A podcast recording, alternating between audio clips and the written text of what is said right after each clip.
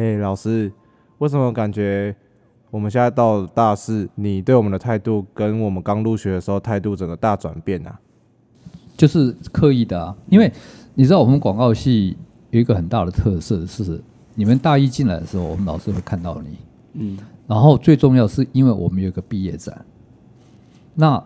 在其他系里面并没有毕业展这个东西。嗯，那毕业展有一个什么东西呢？就是我要跟你们做更密切的相处。但是如果在这个时候你在大一大二，你的技术、你的纪律没有学好，大四我们没有办法带你们啊。嗯嗯。那一旦我们没有办法带你，我们这个毕业展事实上我们是做不起来的。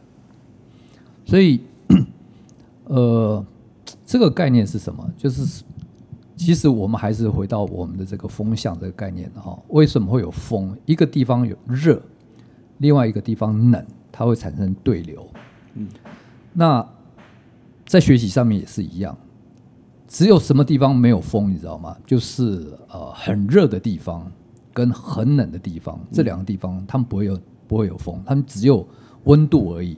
可是，一旦有风了之后，所有的生命就开始。就产生变化，嗯，好，所以你们大一进来的时候，那我其实因为我年纪比较大嘛，我有胡子嘛，然后我在那边，我只要不笑，你们一定就怕我啊。那这件事情，我们想，所以在课堂上面，我们有提到一个最重要，当时你们可能也不太懂的，叫程序正义跟实质正义这个概念。嗯，程序正义就是告诉你，所有的事情它其实是有一个规矩，有一个方法，有一个管道。如果你没有在这个逻辑里面的都不算数，其实就跟打球一样。当然，你说棒球我可不可以打？你拿了棒子一直在挥，你也可以在挥啊，你挥到死都可以啊。嗯，球你也可以随便乱投啊。但是你没有规矩，就不可能形成一个棒球啊。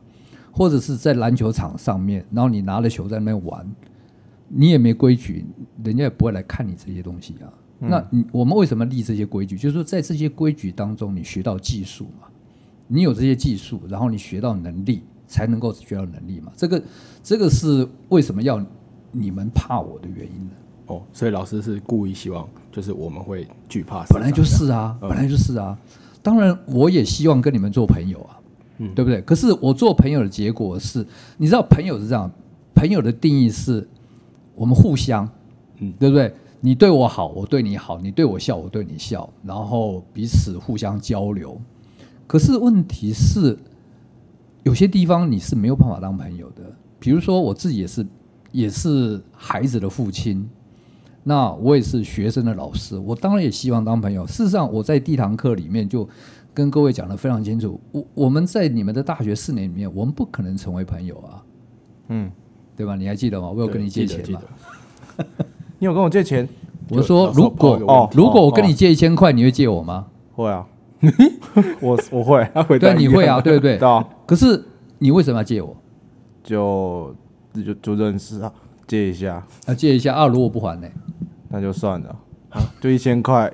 那一万块呢？一万块我拿不出来，一千块可以。那如果在你能够允许的范围之内呢？你借了，然后我不还，就可能不会怎样，然后下次就不会借了。啊，对啊。那问题是，你对我观感不好，我对你，然后我就继续跟其他学生借钱了。嗯，对，事实上这是不对的，因为朋友才有通才之意嘛。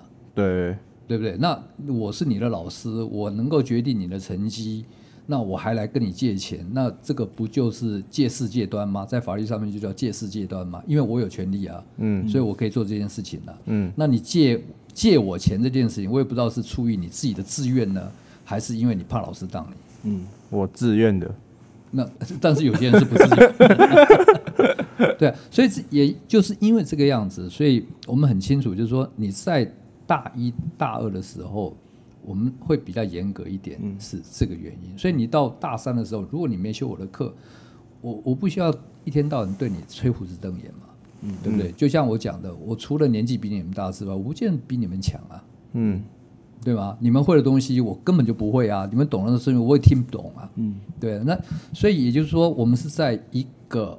一个所谓的范围之内，那当你开始在你的学习范围之内，你开始起了一个谨慎的心，就像说打篮球，你就一定要投那个篮筐嘛，嗯，你就是要投进去啊。那你要如何投进去，或者是你的棒子如如何打到球，那那需要技术啊。嗯，如果你没有学到这些东西，你说我我很有力，我会挥棒，然后我很有力，我会投球，那那一点都都没用，不是吗？嗯、对，嗯，我记得老师之前就是上课的时候就有定一个规则，说你只要什么你作业的那种名字打错啊，格式什么打错，那可能就会零分，好像就是直接零分嘛。对，然后我有一次就犯，然后就期中考，我就多打那个一杠，嗯，然后然后我那学期就白去了，嗯。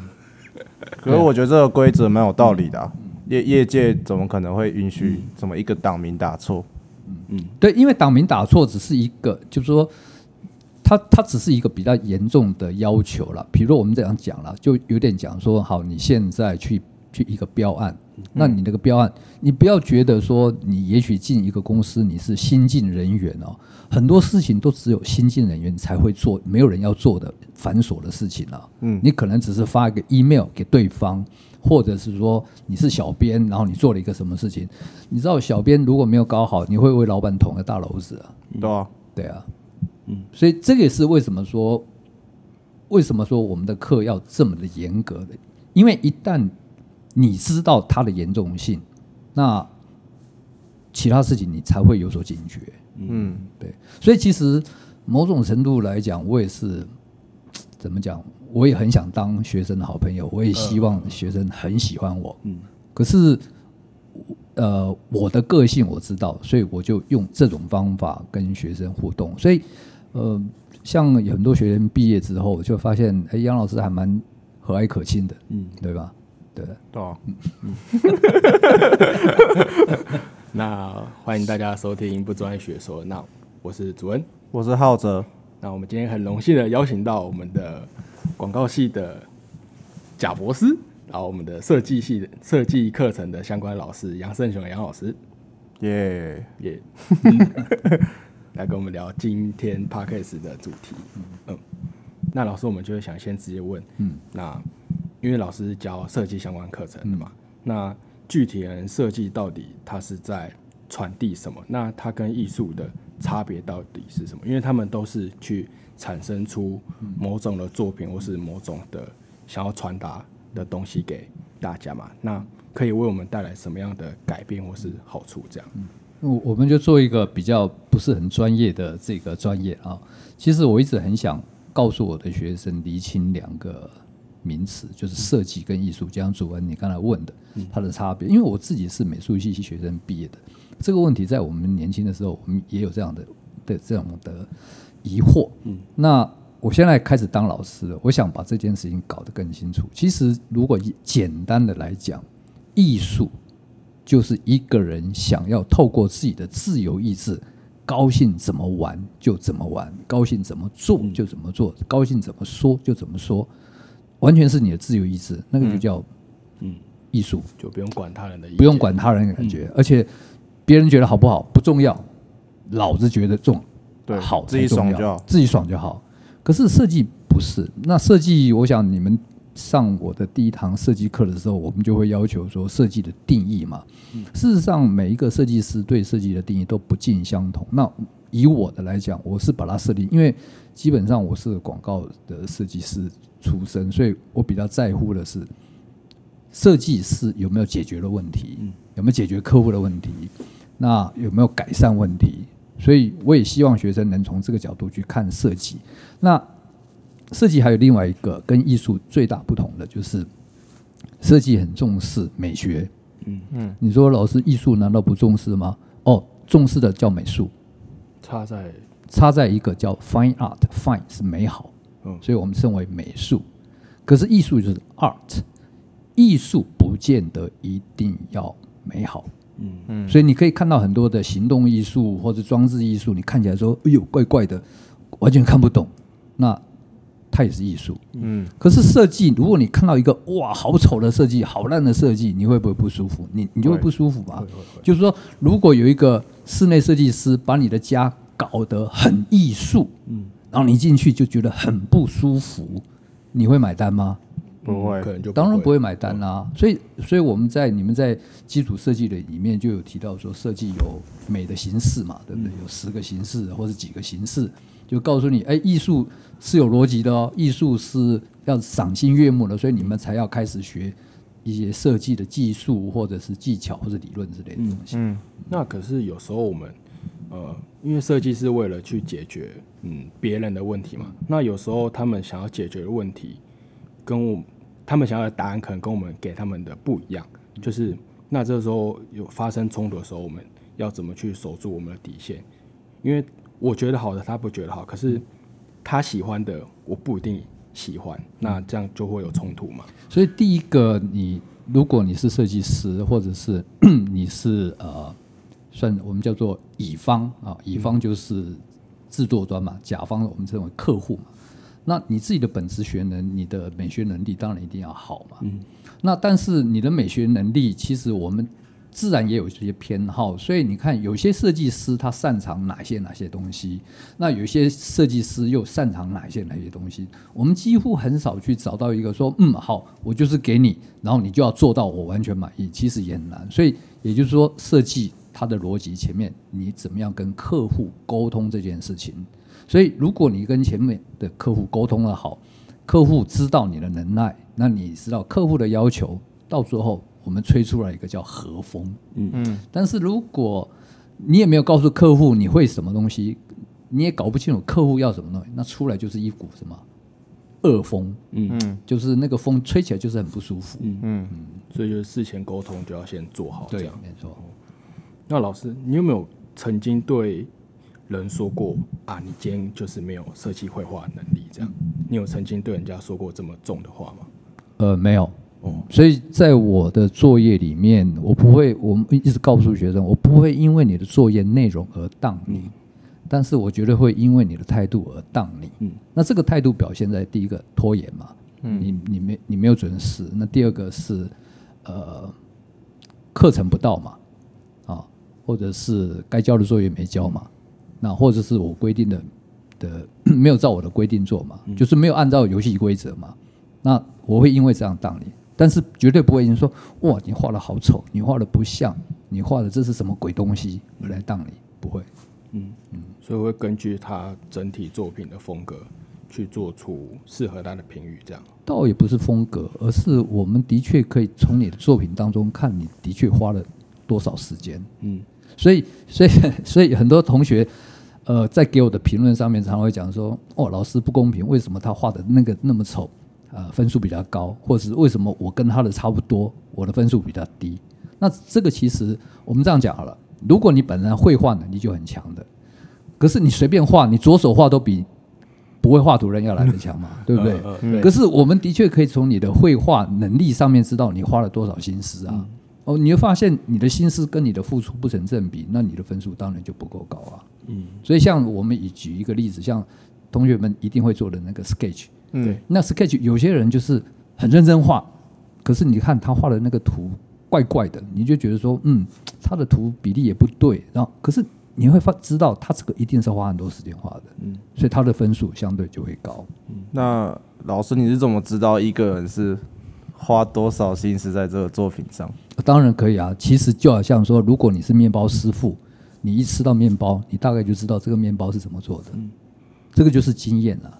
哦，经验。对啊，所以你你所以你不觉得视觉是一件很残酷的事情吗？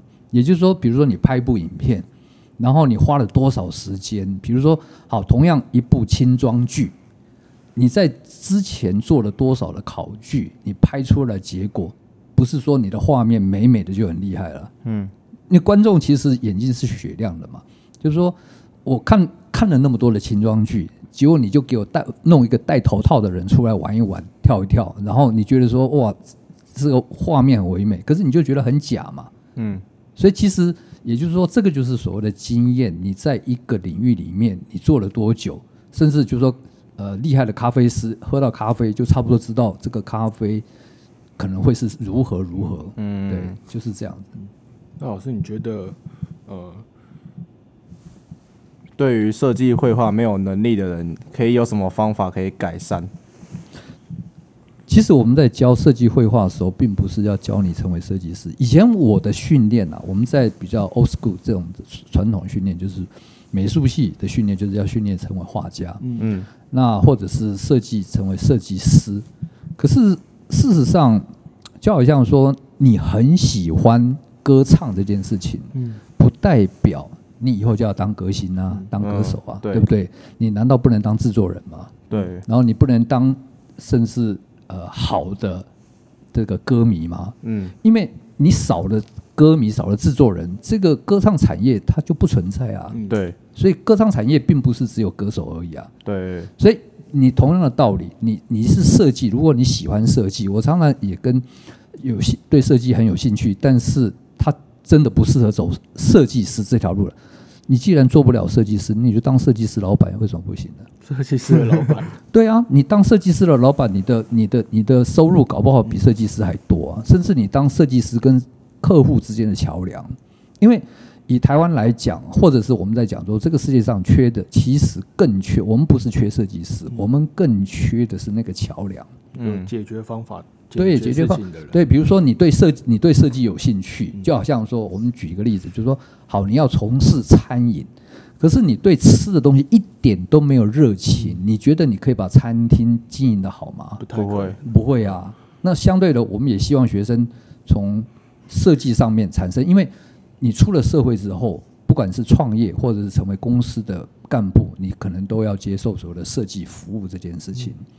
那你自己有美学的能力，有设计，有这样好的想法，比如就就好像说，好，你想要自己家里面，你想要装潢成什么样子的风格，你自己没有办法画图，可是你知道想要做什么，所以因此，当你跟设计师或者装潢的这个师傅在做的时候，你不觉得就更好沟通，做出来的东西更符合你想预想，甚至还超出你的预想。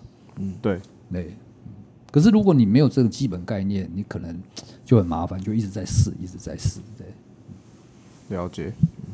那接下来想问老师，就是说，因为其实有修过老师的课的人都知道，感觉好像老师的授课方式就是那样，他不会因为就是课程换了一个名称，嗯，然后老师的授课方式就什么任何的改变，好像都是我们画作品，我们做出一个作品出来，然后给老师评价。嗯，那有些人会想说。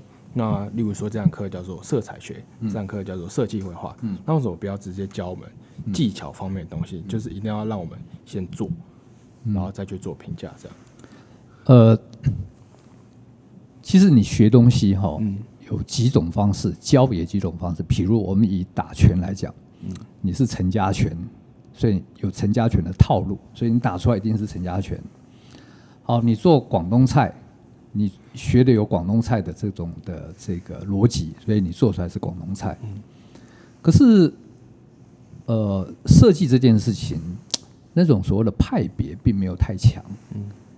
设计是如何把你的能力，呃，导引出来，让你的美学能力增加，然后你的技术更好。当然，我也可以讲说，比如说，就像我们呃做很多的那个。嗯，比如说，不管 Photoshop 或者是一些绘图软体，会告诉你，哎，来，我们今天来画这个橘子，所以你画画画，大家就画出一个同样的橘子。嗯，可是我如果因为画画这件事情，在我的认为是每个人都会，对，嗯，每个人都会，所以你画出一个橘子，林主任有林主任的画法，谭浩哲有谭浩哲的画法，嗯，那你只要让他们在画橘子的时候，第一个不会害怕，嗯，第二个愿意画。他们就会从他们自己的角度去画出这个橘子出来。当然，有一个东西叫做写实，写实就有一个目的，就是说，呃，我把它画得很像，那当然就有一些技法。可是设计我们并不是在讲很像这件事情，我们是在找方法。所以你们在课程上面有一个很重要的东西叫做设计 research。你在还没有做设计主题这件事情。你要去找资料，你要去研究你要做的这个主题相关的东西，你才会产生一些创意跟一些想法，然后最后利用你自己的技术把它给做出来。嗯、最主要是因为我们虽然是叫做数科，可是我们并不是在电脑教室里面教各位如何去做操作这件事情。嗯，对。所以各位有没有发现，每个人技术都不尽相同，嗯，你学的东西差很大。对，嗯落差很大。那你说我一定要把 Photoshop、AI 或者是其他软体 AE 学到很厉害之后，我才能够做创作吗？当然不是啊。就是说你现在会哪一些的技法，你可不可以用这些技法创造出你认为最好的东西出来？嗯那也就是说，每个人做出来的东西一定是不一样的。嗯所以我的目的并不是说，好，我们今天按照这个一二三，所以你只要做出一二三。所以你有没有发现，其实甚至你们在学校的时候还没有这个问题。呃，最近有一些课程，有的学生甚至只是因为在做设计说明的时候说的说的不是很好，所以还当场被我扣分的，在你们班还没有发生过。嗯，但是现在有，为什么？因为如果你只是会做，可是你却没有你自己的想法的话，以后你很容易变成工具人啊。嗯嗯就说你没有自己想法，你你想想看，呃，你写文章，我们在写文章的时候能力很强，你会有中观的能力。可是设计，设计你一定能力很强，你才能够做设计啊。可是你做出来了，你却说不出来，就有点可惜。就说有一些人就是他会做，可是他不会讲。对，嗯，那可是有一些人他是很会讲，那不会做，那怎么办？哦，我宁愿你比较会讲啊。哦，宁愿我我们比较会讲。因为你知道讲是这件事情，你不要以为，呃，我们我们一直受呃孔子的一个影响，叫做巧言令色，嗯嗯呃，就说好像只是嘴巴出几滴水啊啊，可是你不要小看讲这件事情，我们其实分得出，因为我们都会讲话，我们都有耳朵，所以我们可以分得出你讲的是胡乱的，还是真的厉害的。呃嗯胡乱的很多啊。我所谓的会讲，并不是胡乱哦，嗯对吧？就是叭叭叭叭，你讲了一堆，可是我发现好像没什么内容，所以你讲久了，别人也不会太理你。嗯可是你讲话即便是结结巴巴，可是别人觉得哎还蛮有道理，那那也算是会讲啊。嗯嗯那你如何会讲？就是你有内容嘛，嗯你知道东西，然后你会去收集资料，那这些东西、这些资料、这些讯息都变成你自己的东西，那个叫做会讲。对嗯那你想想看，你做一张图，做一个设计稿，你只会利用你的直觉去把它画出来，然后利用软体把它做出来。可是你为什么这么做？为什么不那样做？你却说不出个所以然来，你不觉得这个就算不会讲啊？对对对，所以会讲跟不会讲的概念，跟我们平常讲说，不是说你的口才好，而是你讲的东西有没有内容。嗯对。那老师刚刚有讲到就是呃收集资料的这个问题嘛，因为老师之前跟教我们课的时候都说，那我们今天要做一个东西前，我们一定要先做那个 search 跟 research。那有时候就会造成一个问题，说，哎、我们做出来的东西可能跟我们找那个资料，可能太像，或是几乎一样。那老师有时候就会问我们说，呃，这个东西是你自己做的吗？之类的。那这个到底是称赞还是一个贬义？所以在我的课堂上面，最大的称赞，并不是说哇你做的很好，嗯而是说这真的是你做的吗？嗯，对吗？谭浩哲，你被我说过吗？到啊，对啊，因为为什么？因为它超出我对你的预期。嗯我对于每个学生的能力，基本上多少还是会有点掌握。嗯那你超不过我的预期，我一定要问啊，这个是你从网络上面去 download 下来的呢，还是去改的呢？还是说你自己做的？那我要去了解这背后的原因。嗯那如果是你自己，比如说哦，我觉得那个网络的东西很好，所以我去重做一遍。那你只要告诉我，我觉得 OK 啊，这个叫模仿嘛。嗯但是你不要告诉我说，哦，这是我自己做的，可是结果下了课就被同学抓包说，老师其实他是 copy 的，那就不好。好，那为什么要问这件事情？是因为第一个我要了解学生的这个程度。那有些人的确在学习过程当中他会开窍，我自己在学习过程当中，我也是曾经有开窍这件事情。我还记得我在高二那一年，其实我开始画水彩，我的水彩画得很烂，因为我入门比较晚。可是那一年的春假，啊，我就自己一个人在出去写生，画着画着有三张图，我画完之后，我的老师就说：“谁帮你画的？”我吓一跳，我说怎么会是这样？我说老师，我自己画的。然后他就说，你把你以前的东西拿来比较一下。我一看，哇，差很多。可是我并没有特别去做特训或什么，而是因为我去画的时候旁边没有人。以前你画图的时候旁边有人，你会紧张。对。可是春节去画的时候旁边没人，所以你就很自由的画了那三张。我到现在还那个印象非常深刻，所以我知道有开窍这件事情。一旦你开窍了之后，你很多的事情就会水到渠成。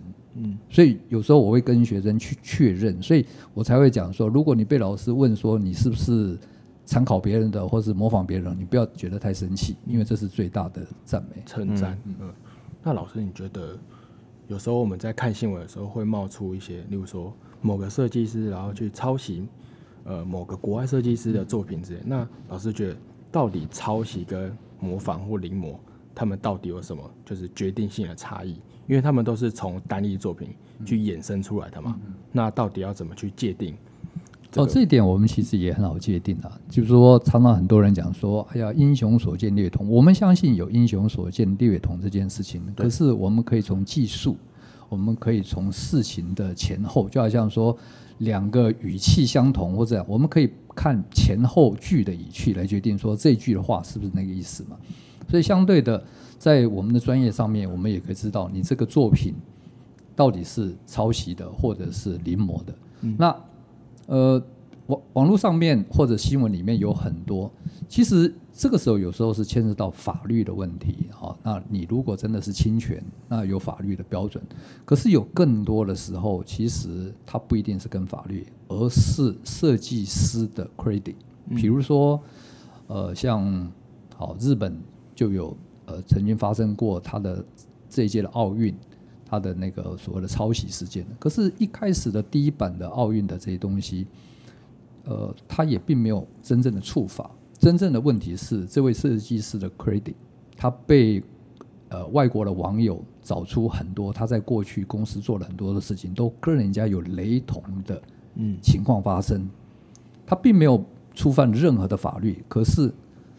它的那个重叠性太高了，频率太高了，因此搞到最后变成奥运的的标志重新再换过。嗯，也就是说是这位设计师他的 record 不好。嗯，那在业界也是一样。当然你做一次，搞不好别人会被你轰呃蒙骗过关，然后你也可以变成说啊，这个是英雄所见略同。可是，如果两次、三次，哎，奇怪，这位设计师做的东西怎么都是一直跟人家英雄所见略同的话，你觉得他在市场上面他还会有可信度吗？嗯、那当然就不会有了。所以人家就会去怀疑这个人他到底有没有自己的想法或风格。对啊，也也就是说，比如说你在公司里面，好，你在公司里面你做的东西老是老是被打枪，然后老是被人家说，呃，这个东西怎么那么像？我想久了之后，你这个公司你也很难待下去吧？那包括在业界，如果有这种传闻的话，你也很难待下去啊。嗯，嗯，那我是觉得设计师有自己的风格，到底是好事还是坏事？呃，其实所谓的风格哈，我们这样讲，风格是你习惯这么做，做久了就是风格。嗯，哦，当然有刻意的，有些人是刻意，我想要想要做出这样子的感觉。好，所以他形成他的风格。那有些人是，他一直就是用这种方式在做，所以他也形成他自己的风格。所以其实重点，比如说，我会建议同学们在学习上面不必特别强调风格在这件事情，因为你只要做出来的久了，就是属于你自己的风格。你只要去做你喜欢的，嗯，然后你有能力去达到的这些东西，那这个风格它很自然就会呈现，嗯。可是有时候我们在呃去完成客户对我们的一些聘那个要求的时候，我们的风格就是这样。可是他们要我们做出我们风格外的事情，嗯、那这时候我们可能就会卡住，然后在那边一直回圈。那这个时候到底要怎么办？那、啊、这个时候就看你是从什么心态来角度了。如果你想要从学习的角度觉得，哎，客户要求我这个这东西我做不到，那我可不可以重新学习？嗯，那当然你也可以讲说，呃。我我就不想啊，那也可以，所以其实针对是每个人心态。不过一般以我自己的我们自己的设计的经验来讲的话，我们基本上都会很努力的去让自己的能力变得更多变。因为你刚才讲的所谓的风格，我知道意思就是说，比如说有某位设计师，他的风格就是这个样子，或者是他的那样一看知道就是那个风格。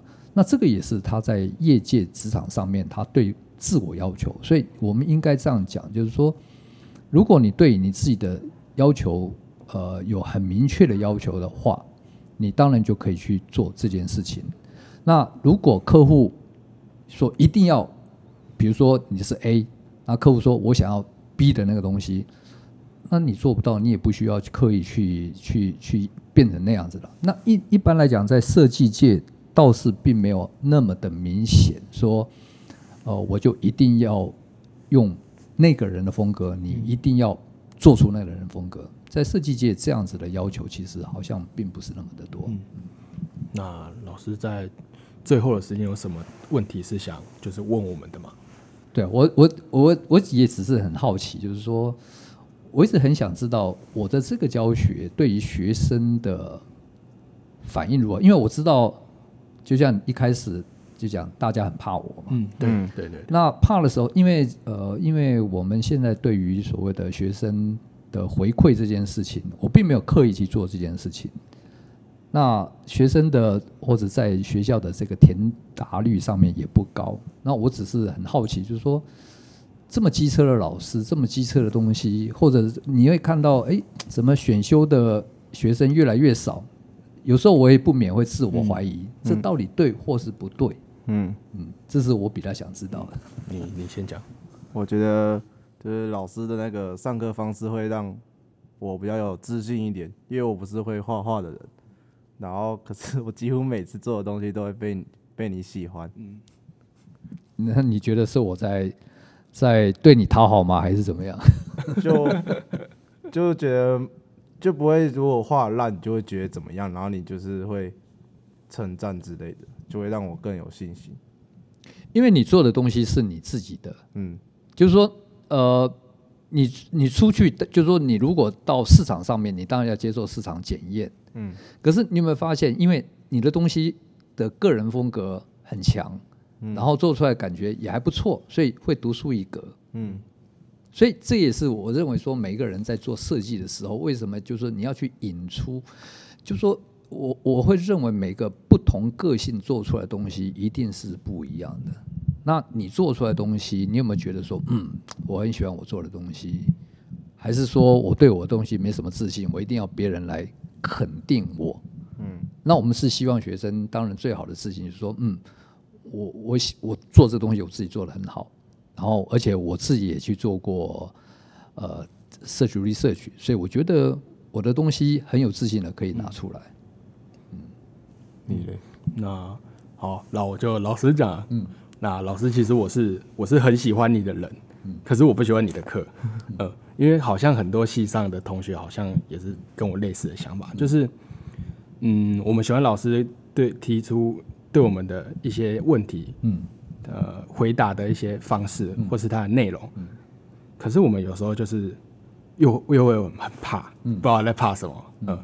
呃然后对这种课程的设计方式，就是说，嗯，也没有实质去教我们一些技巧类的东西。嗯，嗯，可是我们又会希望去做出一些东西，让老师来评价我们这样。嗯，呃，这个我我了解完完全了解。其实呃，我们在教学过程当中就会发生一件事情，就是技术这些东西，我很难在我的课堂上面去教你。对，嗯，就是说，因为我们不是在电脑教室去操作，你就会发现刚才刚才讲的，就是说。呃，上了大学之后，每个人去学技术这件事情的管道都不一样，或者是程度也不一样。其实真正的重点是你有没有，你有没有意识到，嗯，技术是要我自己去学的。对，有时候。其实我们有我们有一句话说的非常好，就是说，马不喝水，嗯，它不渴，你把它拉到池塘按下去，它也不会喝水。嗯。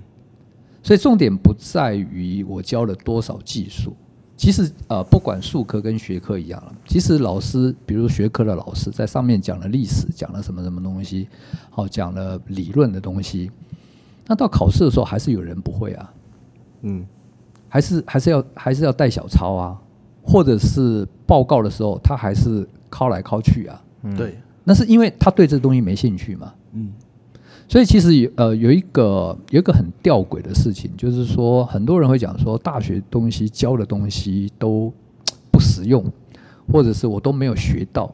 可是真正重点不在于老师教你什么，而是老师有没有提醒你，你有没有意识到这件事情。嗯、那当然，我们也有看到很多的同学，你可能从一年级进来的时候，你会发现哇，他技术一来越来越厉害。对，你你应该有碰过这个同学，对对对，有身边有一些同学王长义，对，那你就要问他的技术怎么来的？嗯，都外面学，自己摸的，都是自己摸的。那我们有很厉害的学长，比如说他自己毕业，他就自己就开公司啊。现在他的技术。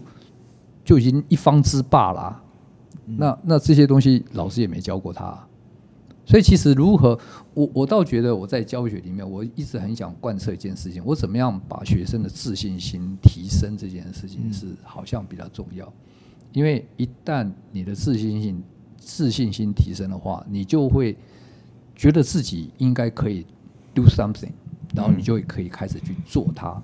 因为我我不连我自己的儿子我都不可能压着他去学技术，嗯，那我怎么可能压着我的学生去说你一定要会把这个技术学会？嗯嗯。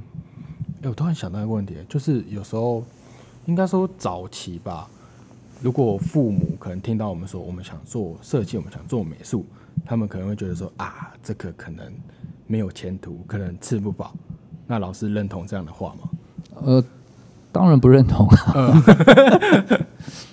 事实上，某种程度来讲，你不觉得贾博士就是设计师吗？嗯嗯，他只是自己不一定要设计电脑，嗯、可是你看他这么伟大的改变人类的生活方式，他就是一个设计思考啊。嗯嗯，那只不过电脑不见得要他亲自去做出来的，然后那个 I 系列不见得要他亲自做出来，可是他就是一个设计师的思考。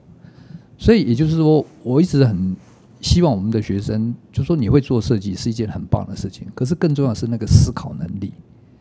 那我们有一个这么好，其实你会设计技术，其实就是一个翅膀，你有一只强大的翅膀。那另外一个是把你的观念的翅膀再加强，然后你真的就可以飞起来。嗯，啊，所以技术这件事情是真的要自己去学，嗯，真的是要自己去学。然后那观念，其实我觉得是最难的，因为你在 YouTube。上面你可以看到很多技术的东西，那观念是这样，就是说我有没有意识到？一旦你意识到之后，那个就是我所谓的开窍，那根本就不需要人家逼啊。嗯，那我是觉得目前台湾这样的环境，不管是教育还是我们对美学的培养，到底适不适合我们去培养一些比较年轻优秀的设计师或是美术师这样？呃，当然，我们现在的环境越来越好。嗯，台湾的设计能量其实非常强哦，而且很强。你不要小看我们，只是一个三万六千平方公里的一个小地方，可是我们这边的设计能量其实是很强。嗯，然后还有另外就是所谓的自由这件事情，那只是我们有没有意识到这个是我们的一个优势，是我们的优势。那你怎么样？我们刚才也提到，特别谈自由，还有刚才讲说投篮这件事情。投篮并不是在篮球场里面拿个篮球随便乱丢乱乱投，而是要对着一个地方投下去，那个才算分。你没有进篮筐都不算分。对，所以你在学技巧也是这个样子啊。嗯，那最后想问老师，就是说，老师你有没有想对呃未来想走这条路的呃学生或学子说什么，或是未来想要进广告系就读的学生，你有没有想？说有一句话可以带给他们，就一句话。我觉得增加自己的美感能力这件事情很重要。对，因为它是设计的基础。